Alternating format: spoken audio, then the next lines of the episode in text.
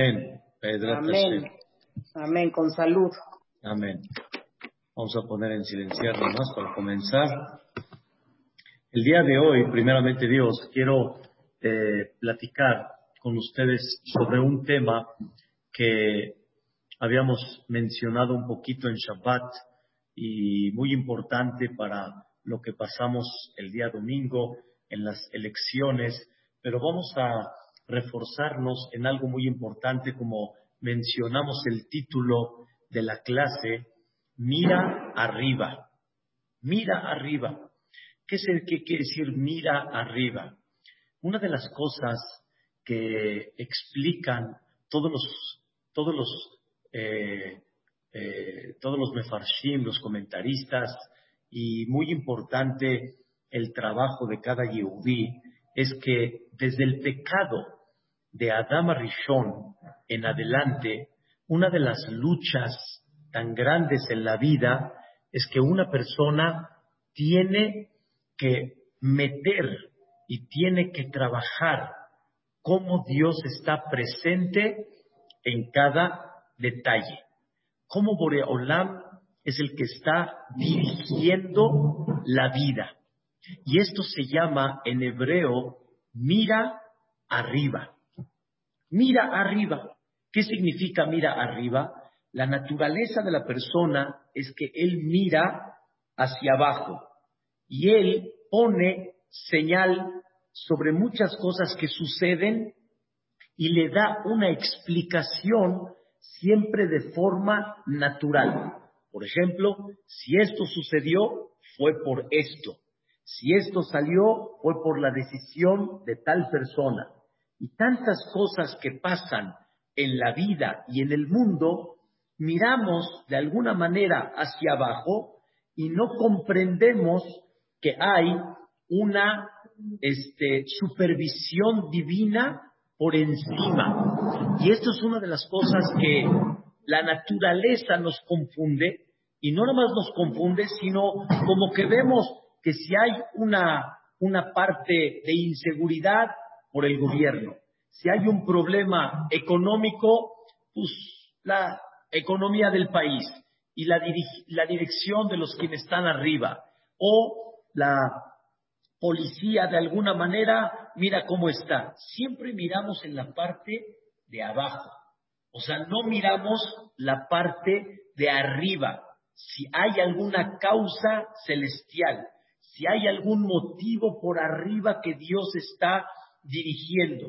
Y sobre eso dijo Adama Rishon. Antes del pecado, Adama Rishon no tenía absolutamente ninguna duda que todo lo que sucedía en la vida era la dirección divina. Pero cuando pecó Adama Rishon, entra un concepto que se llama naturaleza.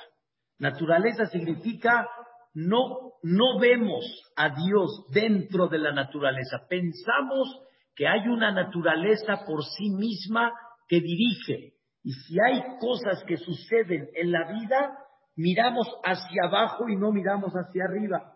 Voy a dar un ejemplo que normalmente y comúnmente doy. Yosef Atzadik, sus hermanos lo vendieron. Lo vendieron como esclavo. Y Yosef Atzadik, obviamente, lo separaron de su padre y estuvo 22 años sin conectarse con su, con su padre, con su familia, con Eretz Israel. La naturaleza, lo normal, es que la persona siente en el corazón un rencor, siente un rechazo, un odio. ¿Cómo? Mira lo que me hiciste, mira lo que me provocaste, o como decimos aquí en México, esta nunca te la voy a perdonar. Esta en la vida la voy a pasar por alto. Eso es lo normal, eso es lo natural, porque tus ojos ven que lo que ellos hicieron, pues fueron ellos. Ellos me provocaron todo esto. Eso es lo natural. Viene la Torah sobre este, esta historia y viene la Torah y me dice mucho después, ¿sabes qué? No le guardes rencor a una persona. No le tengas a la persona no nada más rencor, sino no te vengues. Porque hay dos cosas. Una, no le guardes rencor, aunque no te vengues. Y más que eso, no te vengues. Vengar significa si la tengo que regresar. Y si no se la regreso, no me siento tranquilo. La persona piensa, así dice el Jafet Jaim, que cuando se la regresas, ya, estamos a mano. Y, si se la regresas, no creas que con eso ganaste algo. No ganaste nada, pero simplemente como que es un sentimiento que hasta que no se la devuelva, no estoy yo tranquilo. Eso es la naturaleza. Viene Yosef Atzadik y nos enseña en la historia de sus hermanos. Llegaron sus hermanos y le dijeron a Yosef Atzadik, oye Yosef, ¿qué nos vas a hacer? Ahora que falleció Jacob vino, ahora sí te vas a vengar, porque ya no hay un padre. Hasta ahorita los hermanos así dicen, te frenó Jacob vino y por eso no hiciste nada, porque por respeto al papá no te vas a vengar. Pero ahora que falleció el papá, llegaron los hermanos, se tiraron delante de Yosef y dijeron, ahora sí nos va a hacer pedazos. Yosef se puso a llorar. Yosef se puso a llorar. Dice, ¿cómo es posible que están pensando de mí qué es lo que les voy a hacer? La respuesta real es, pues, ¿cómo lo vamos a pensar? Si es la naturaleza. Viene Yosef y dice, ¿qué pasó? ¿Qué pasó? Dice, se les olvidó conectarnos arriba. Si yo lo veo nada más abajo, ustedes tienen razón. Tendría que tener coraje, tendría que tener rencor. Pero una cosa, ¿fueron ustedes o fue la autorización de Dios? ¿Qué quiere decir? Nadie me puede dañar, nadie puede hacerme algo si no es porque Dios permitió y quiere decir que hay algo entre Dios y yo.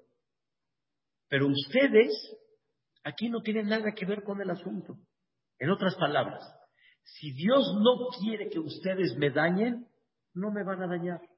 Si Dios quiere que me dañen porque hay algo allá arriba que yo tengo que pagar, vamos a decirlo así, Dios va a dar el permiso de llevar a cabo lo que ustedes quieren. Ahora, ¿a dónde queda el libro albedrío? Dice Yosef Tzadik. El mismo Yosef Tzadik lo contesta. Atem hashabtem le ra'a. Ustedes lo pensaron para mal. Sí, ustedes lo pensaron para mal. Ustedes se equivocaron. Ustedes pensaron que yo quería dominar el judaísmo y que ustedes sean como Esab y que ustedes sean como Ismael. Está bien. Eso ustedes lo pensaron. Pero a Elohim, Dios lo pensó para bien. Dios no lo pensó para mal, Dios lo pensó para bien. ¿Qué quiere decir Dios lo pensó para bien? No, no fueron 22 esclavos, fueron en total 12 y posteriormente los 7 y 9 años que ella fue como virrey en Mitzrayim. Pero la idea principal está que Dios tenía un plan que Yosef Tzadik tiene que pasar esclavitud y también Dios tiene un plan que yo tenga que llegar a Mitzrayim para ser virrey, ¿sí? Y ese plan de Dios, ¿sí? Vamos a decirlo en estas palabras, se juntó con la mala intención de quién? De los hermanos. Y dice el Midrash, si Yosef no hubiera llegado a Mitzrayim por medio de los hermanos, hubiera llegado de otra manera. Hay mil y maneras como llegar a Mitzrayim. Dios permitió que la mala intención de los hermanos se lleve a cabo porque Dios quiere que Yosef llegue a donde? A Mitzrayim. Voy a decirlo en otro ejemplo. Una persona, Dios decide que tiene que perder dinero. Tiene que perder dinero por un motivo celestial. Porque jugaste chueco, ganaste dinero no correcto, ese dinero no va a tener veraja. Ese dinero lo tienes que perder. Hay muchas formas de perderlo.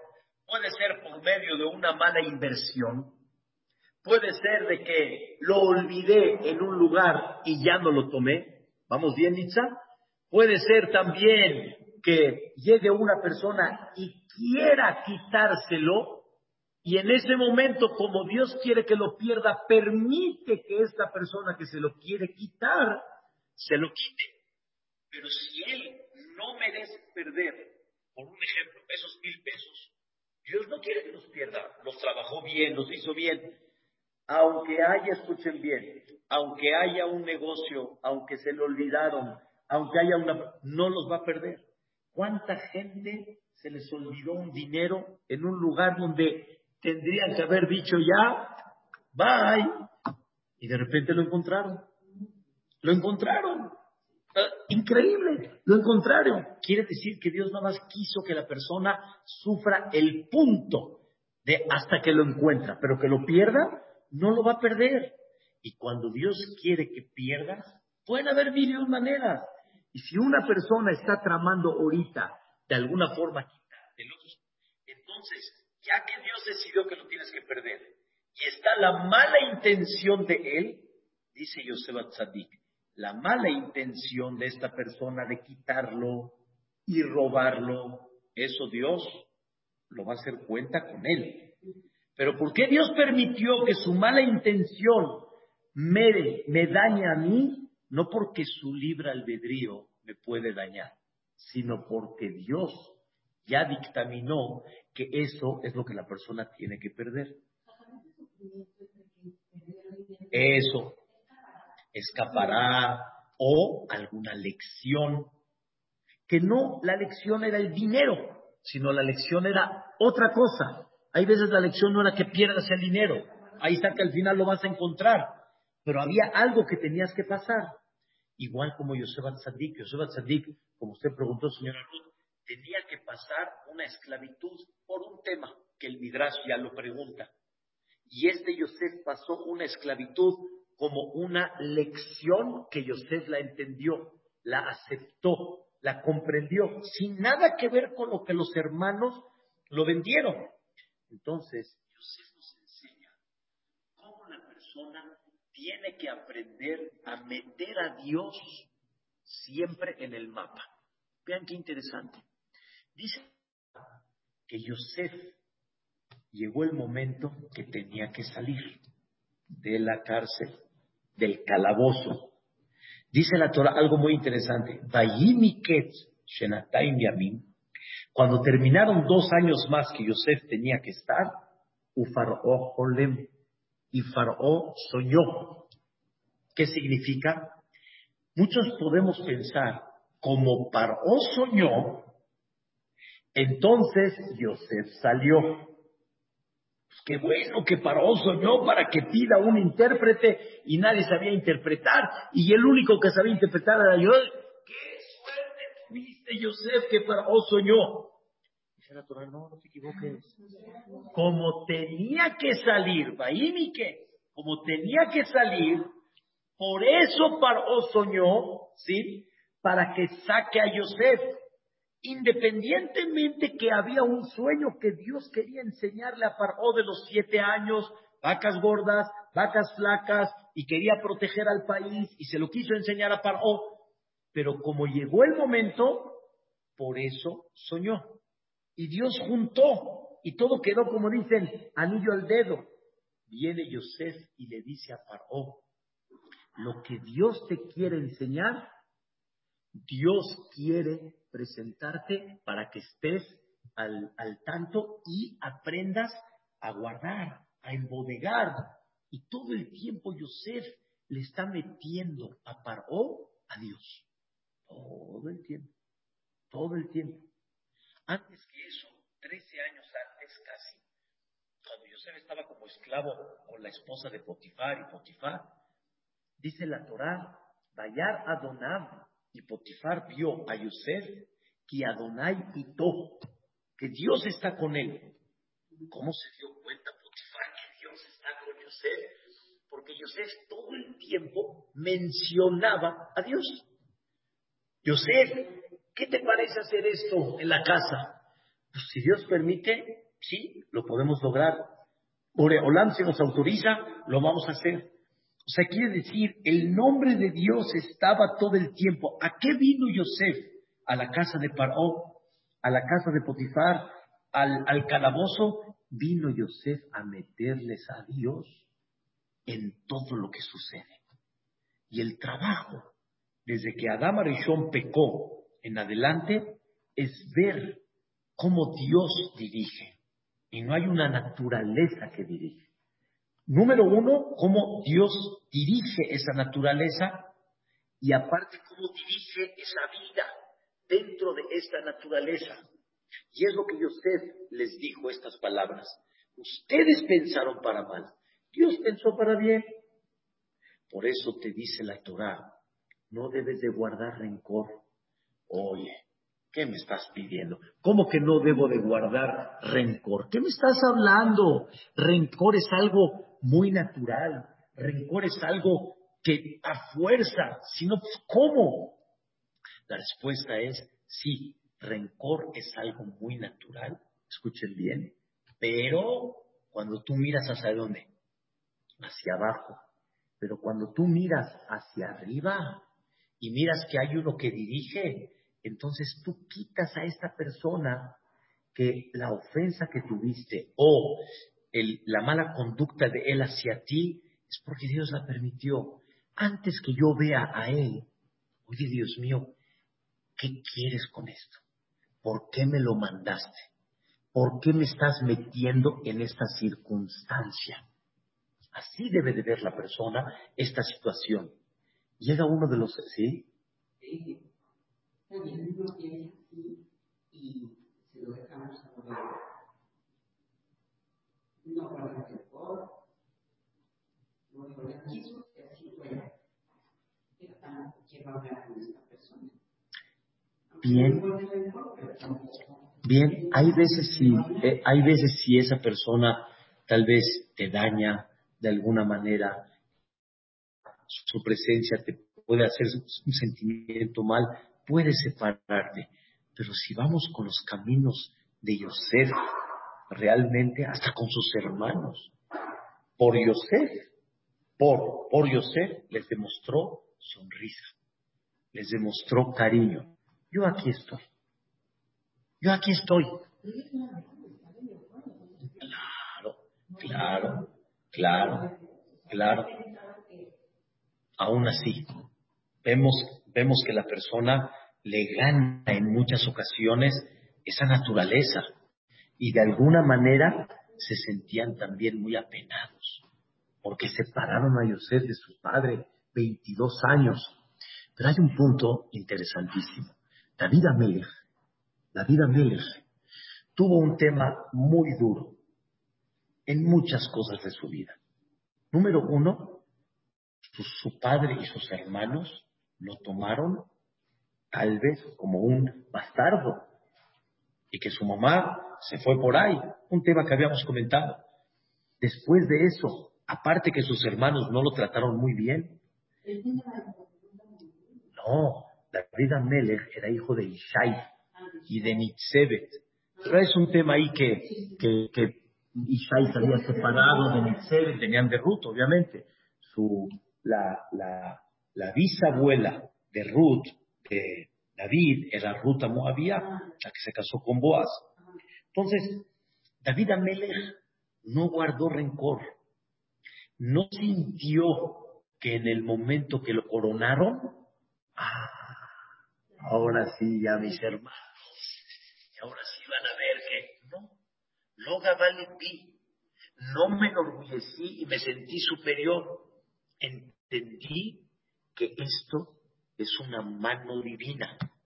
Y de vez en cuando Dios le enseñaba a David estoy contigo, hijo, entiende que hay una línea en esta vida. Por ejemplo, David estaba en el bosque con toda la intención de sus padres, su padre, perdón, su mamá, sus hermanos, como que ahí a ver qué pasa con él en el bosque.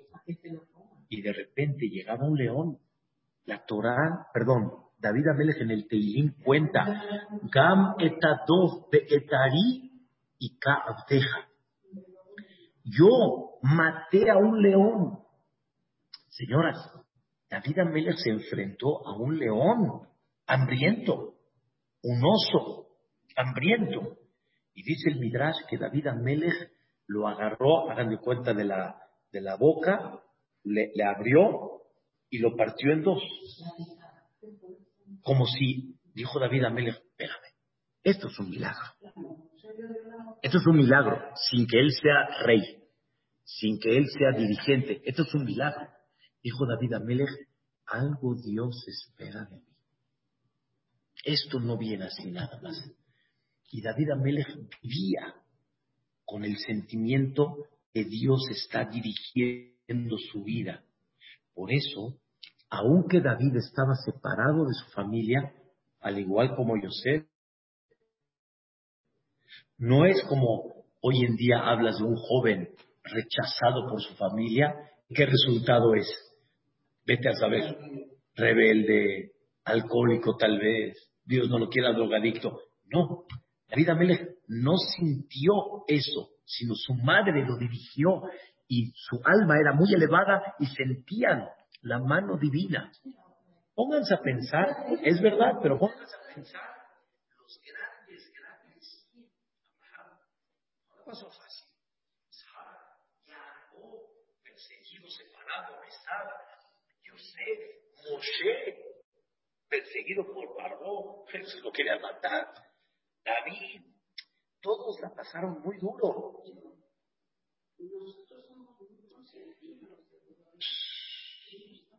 ¿Ya me entiende, señora Ruth, cómo está? Nada que ver la vida que ellos tuvieron, la lucha que ellos tuvieron y su alma. Su alma. Era un alma, yo digo el secreto, pero hay que trabajarlo. Su alma era una alma muy elevada. Pero ¿cuál era su elevación de alma? Que se unieron con Dios y miraron hacia arriba, no miraron hacia abajo. Ese David ya estaba rey y con todo y eso seguían los problemas. Nitza, ¿qué pasó con, con, con David Amelech? Vino su hijo Absalom y lo desterró. Lo desterró del palacio David Amelech. Lo desterró. Y en ese momento David estaba perseguido por su hijo, a ver si no su hijo no lo va a matar para que se quede con el reinado. David Amelech, en el camino, con súbditos, con gente a su alrededor, casualmente, es lo que quiero explicar, se encontró con un hombre llamado Shimei Ben.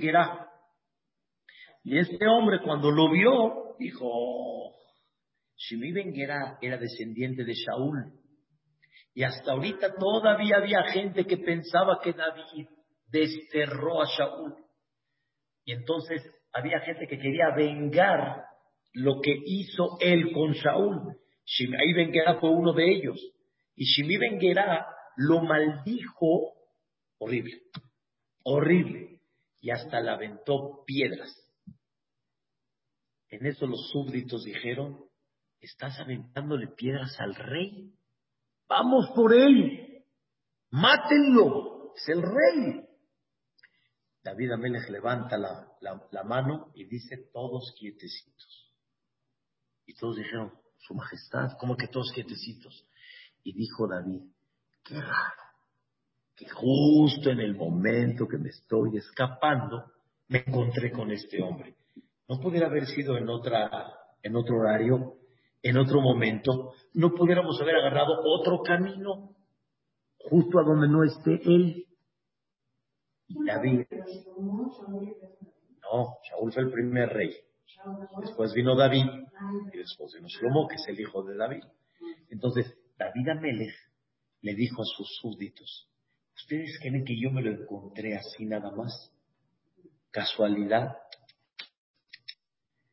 Dios me lo presentó porque Él quería que yo escuche esas que la luz y quería que yo reciba esas piedras. Y sobre eso David dijo estas palabras. Hashem amarlo Caleb. Dios le dijo, en el sentido figurado, Dios le dijo que si Dios permitió, sea, Shimei Ben ya le tenía ganas a David. Ya. Shimei Ben ya le tenía ganas. Pero aunque le tenga ganas, Dios o lo cuadra o no lo presenta. Porque si David está como rey, rey, rey, rey, Shemaí no se va a atrever a decirle algo. Pero como está escapado, entonces ya se dio el permiso. Y en ese momento Dios permitió que los dos se encuentren. Dijo David, ¿por qué? Quiere decir que Dios quiere que yo escuche estas palabras porque Dios quiere que recapacite en algo. De por sí estoy también escapando de mi hijo por un pecado, que ahorita no voy a ampliar. O sea, David está qué? Conectando y recapitulando. Dijo David, esto no es nuevo para mí. Yo llevo años, desde que nací, me, me, me vetaron en mi casa. Desde que nací, me pusieron extraño en mi casa. Entonces, ¿ustedes creen que ahorita para mí voy a empezar con, con temas de rencor y eso? Claro que no. Estos son dos ejemplos muy increíbles. Cómo una persona debe de mirar hacia arriba. Dice Rashi en una perashá muy interesante, perashá Kitetse en Devarim. Al final de la perashá, la Torah habla, Zahor et asher asa leja Amalek. Recuerda lo que te hizo Amalek. Recuerda. ¿Sí? Amalek me hizo, Amalek, perfecto. Escuchen algo que pregunta el comentarista Rashid. Antes de empezar, recuerda lo que te, lo que te hizo Amalek, ¿de qué la Torah habla? ¿La Torah de qué habla? Antes de ese versículo Zahor, ¿de qué la Torah habla? Sé derecho en los negocios. Tus básculas deben de ser perfectas. No hagas básculas de mil, pero son 900, ¿sí? Pesas de 500 cuando es de 400, ¿sí? De un metro cuando son 900 centímetros, no. Haz perfecto, ¿sí? Quito Hashem, dice es abominable delante de Dios colmos de él. Todo el quien hace así, y es, y es robar trampa, es engaño. Luego, luego termina eso, Zahor. Recuerda lo que te hizo Amalek. ¿Qué tiene que ver una cosa con la otra? Normalmente las ideas de la Torah vienen relacionadas. ¿Qué relación hay una con la otra? Dice el comentarista Rashi, si juegas chueco, te va a venir Amalek. O sea, si juegas chueco, va a venir un Amalek y te va a empezar a hacer un dolor de cabeza. Oye, ¿y qué tiene que ver Amalek, dolor de cabeza, con el jugar chueco, el no ser honesto? O sea, aún así seguimos con la pregunta. Está bien, me quieres mandar tipo una reflexión por haber hecho esto, pero ¿qué relación tiene con Amalek? No hablas de otra persona, hablas de Amalek. La respuesta es, Amalek representa en breve casualidad. Amalek representa no hay una mano divina. A ver, vamos a recordar qué pasó con Amalek. ¿Qué pasó con Amalek? Cuando Am Israel estaban saliendo de Mitzrayim, ¿sí? Todas las naciones estaban, escuchen bien, aterrorizadas al ver lo que Dios hizo por el pueblo de Israel. Y en otras palabras, así como lo oyen, las, las naciones dijeron al Am Israel se respeta. ¿Por qué? Porque no me estoy metiendo con ellos. ¿Con quién me estoy metiendo, Nitza? ¿Con quién? ¿Con Dios?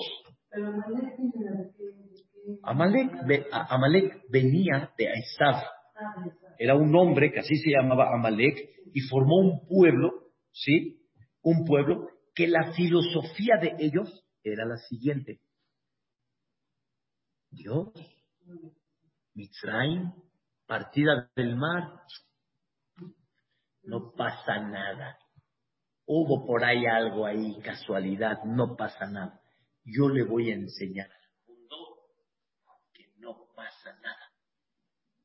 vino Amalek a la mitad del desierto a guerrear con el Am Israel, para demostrarle al mundo que no hay esa presencia, no hay esa dirección divina, y yo sí voy a poder con ellos.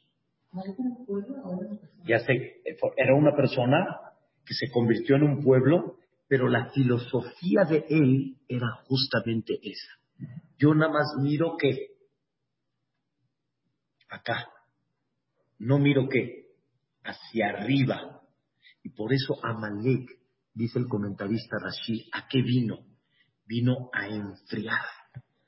Vino a enfriar. Vino a decir, esto no es. Vino a enfriar. Por eso la palabra Amalek suma 240. Amalek. Y exactamente igual la palabra Safek. Safek quiere decir duda, suma también 240. O sea, no hay seguridad, casualidad, ¿será? No, no creo. Este Amalek vino a enfriar. Viene la Torah y dice, mi trono no estará completo, dice Dios, hasta que no borre a Amalek. ¿Qué significa que el trono de Dios no estará completo? Es en sentido figurado. El trono de Dios nadie lo puede tocar y a Dios nadie lo puede tocar. ¿Qué significa no está completo? En esta vida, el trono de Dios no está completo hasta que Amalek no se elimine, porque mientras esté Amalek, seguimos con el tema casual. No fue real. No es así. No es como tú piensas. Entonces, más que no tenían fe, quitaron a Dios completo del mundo y en el mundo, ¿quién manda? Yo. En el mundo, ¿quién es el que maneja? Yo. Y hay un dicho que dice, hay unos que son estrellas y hay unos que son estrellados. Hay unos que les sonrió la vida y hay unos que no. ¿Y de qué depende? Pues de nada. ¿Cómo les sonrió? Y ni modo, manito. Así es. Ese es Amalek.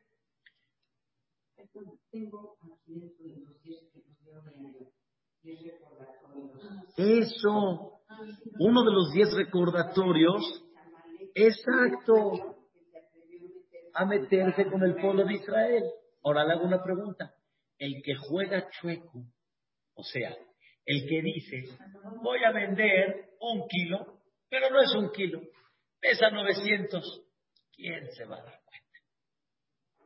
O voy a vender, escuchen bien, mil metros de tela y son 950. ¿Quién se va a dar cuenta, hombre? ¿Quién los va a contar? Voy a vender bolsas de bol roll, mil bolsas. ¿Quién se va a poner a contar mil bolsas de bol roll? Le pongo 950 y voy ganando centavo tras centavo. ¿Quién se da cuenta? En otras palabras, ¿a quién quitaste? A Dios. Igual. O sea, tú no debes de engañar. Sí, pero Dios hay, hay, hay, un, hay uno ahí arriba que está checando. O sea, la, la idea cuál es? Si es nada más aquí abajo, engaña. Hay un dicho que dice un pelo blanco dentro de todo un pelo, eh, se pierde, hombre, se no pasa nada. Pero se te olvidó que hay uno allá arriba que dirige. Entendamos, ese es Amalek. Ah, entonces tú quisiste engañar. Quisiste sacar a Dios del mapa. No quisiste mirar hacia arriba. Entonces, ¿qué pasa? ¿Quién, quién viene? ¿Quién es Amalek? El que dice que más por aquí abajo para que acuerdes que no, allá arriba. Con esto queremos encerrar la idea en algo muy, muy interesante. Dice la Gemara el Masejet Berajot. Ama Rabiudá, ama Rab, dijo Rabiudá en nombre de Rab, en la página 55, lado A. De Barim Rahamim. Hay tres cosas que se necesita misericordia. Explica Rashid. Por favor, vean Vean las palabras de Rashid. Hay que pedirle misericordia a Dios que vengan. ¿Por qué? Letishehem beyadosh el Akadosh Baruchu. Están en manos de Dios. Y nadie tiene permiso que vengan si no es porque Él autorizó. Si no es porque Él autorizó, no pueden llegar. Oh, ¿Cuáles son las tres? No, no mencioné, no más mencioné. Hay tres cosas que se necesita Rahamim. ¿Qué significa? Tienes que pedirlas, que vengan. Porque si no pides, no van a llegar. Porque el único que autoriza si sí o si no es Él. que es? Melechto. Un buen rey. Un buen presidente. Un buen gobierno. Esa es una.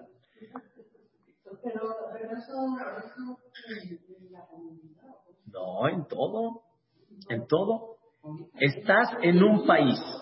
¿Estás en un país? Estás en un país. Y tú dices, el país está como está por él. El país está por. El gobierno así es. Espérate un minutito. Se, cortaste. Se te fue la brújula. ¿Quién pone y quién quita? Dios. Si Él está ahí, es porque Él lo puso. Pero yo quiero un buen pídelo. Pídelo. Ah, yo no pensaba que tenía yo que pedirlo, pensaba que yo tenía que votar, pero no pedirlo. No, no, no, no, no, no, no. Pídelo. Pídelo. ¿Están entendiendo? Pídelo. Y escuchen bien. Y aún, y aún, de que en tus ojos no se ve bueno, ¿sí? Tú pídelo y en sus manos está dirigirlo. Dirigirlo. Humildemente y grandes este hajamim dicen que de veras uno ve la mano de Dios en muchas cosas.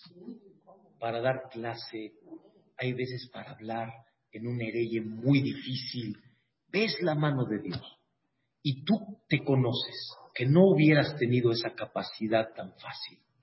Y tú conoces que no hubieras tenido esa facilidad, pero Dios te iluminó. Entonces, pídele a Dios, pídele a Boreolam, que escuchen el doble. Aunque ya está, y ya está bueno, y tú dices, no, ya la hicimos, ya la hicimos, como muchos dicen el domingo, ya por lo menos, ya la hicimos. Te equivocaste.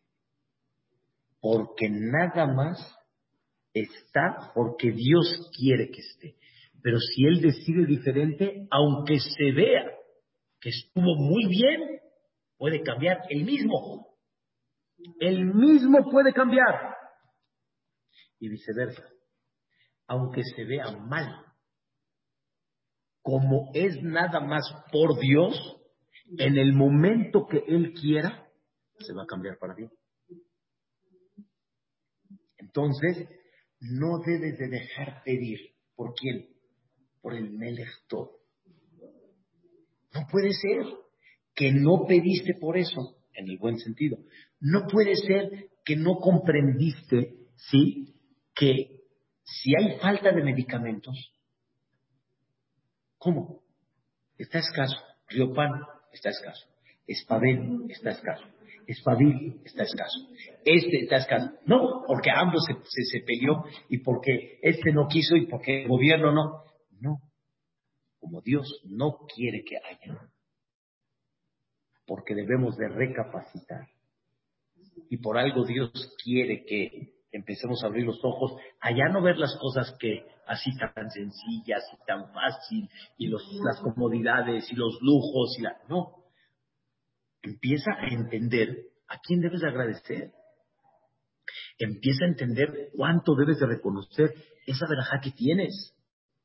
O sea, hay veces tengo que moverte un poquito para eso. ¿Pediste tefila alguna vez?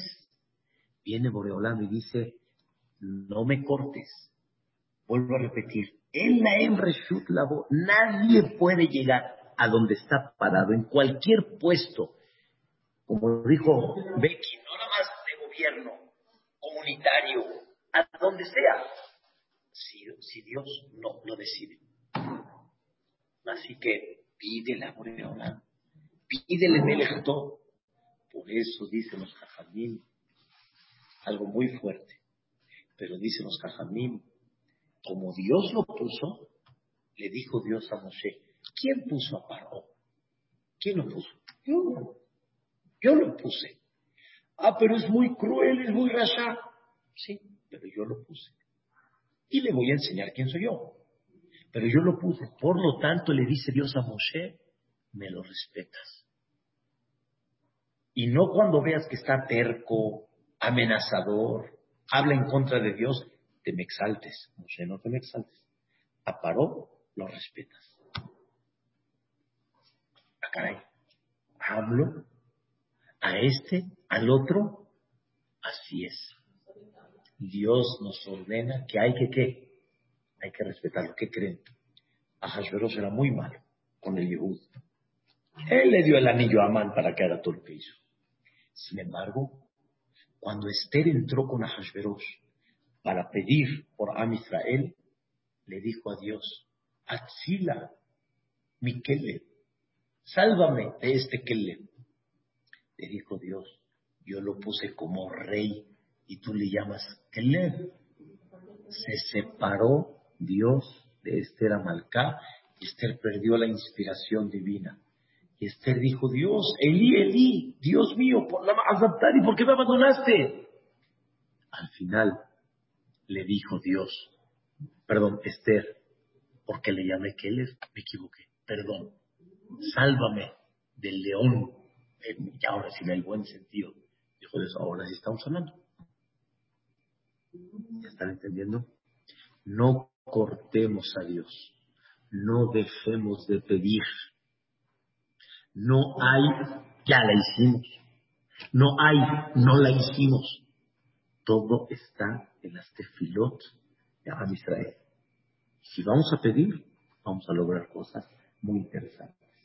Y de nuestra tefilot y agradecer. Porque Dios nos está zaranteando un poquito y nos dice, muévete, muévete. Una vez una señora se estacionó en doble fila.